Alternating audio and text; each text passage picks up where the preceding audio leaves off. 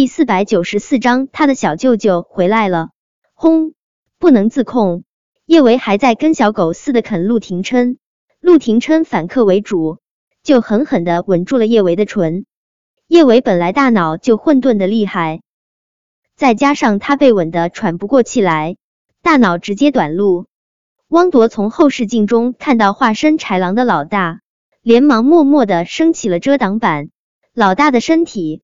总是比心实诚，说着不要不要，还不是被叶小姐一撩就又变禽兽了？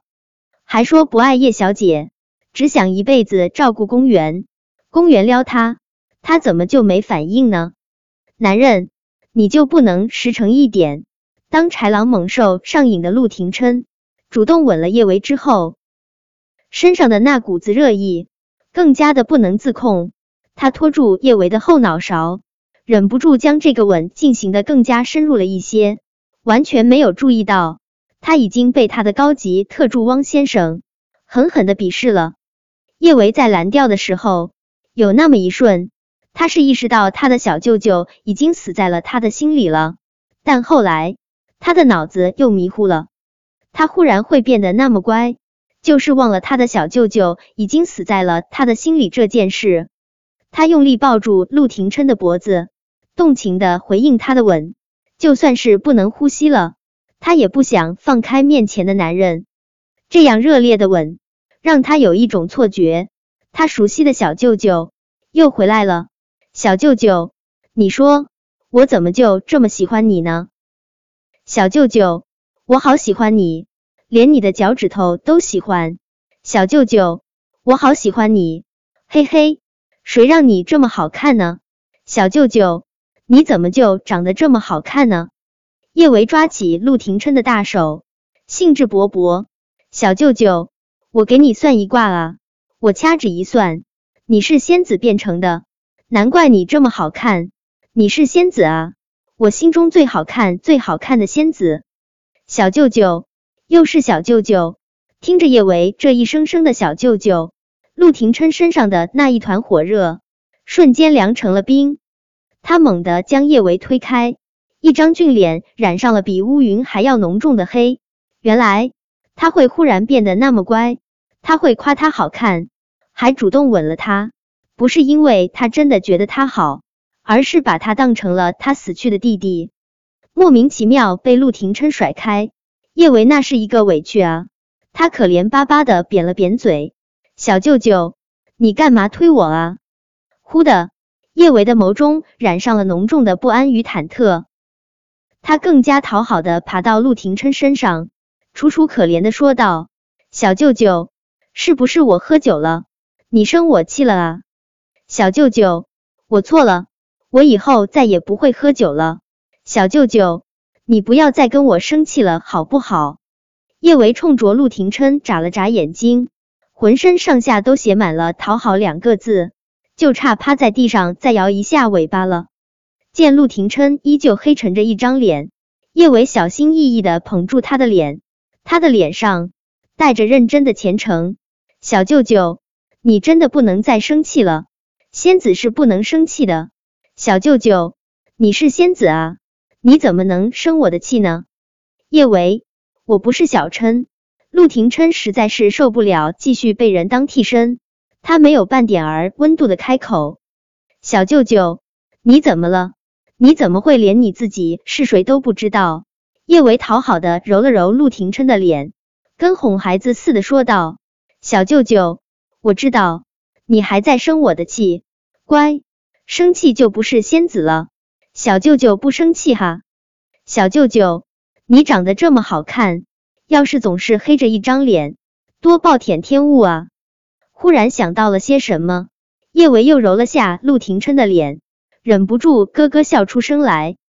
小舅舅，跟你说件很好玩儿的的事啊，二哥明明长着跟你一眼的眉眼，但是你是仙子，二哥就是丑八怪。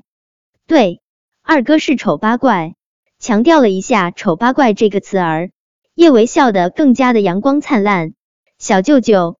你知道为什么二哥长着和你一样的脸，你是仙子，他却是丑八怪吗？为什么？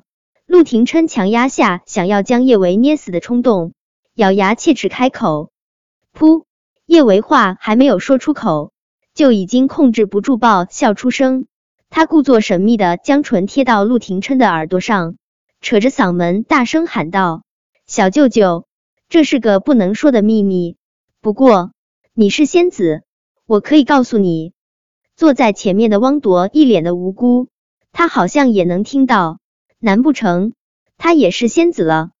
说得到陆廷琛的准许，叶维的音调又拔高了几分。小舅舅，这个秘密我真的只告诉你，因为因为二哥二哥脑残啊！噗！正在开车的汪铎再也控制不住，忍不住爆笑出声，手中的方向盘似乎忽然不听使唤，银白色的兰博基尼差点儿冲向一旁的臭水沟。脑残！陆廷琛的一张俊脸瞬间化为冰雕，他眸光寒凛的盯着叶维，那样幽邃冰冷的一双眸，几乎要将叶维刺出一身的冰窟窿。虽然后面没有再发出什么声音，但是汪铎能够清晰的感受到车里骤然降低的气压。他觉得车里气压会忽然这么低，不仅有叶维那一句脑残的功劳。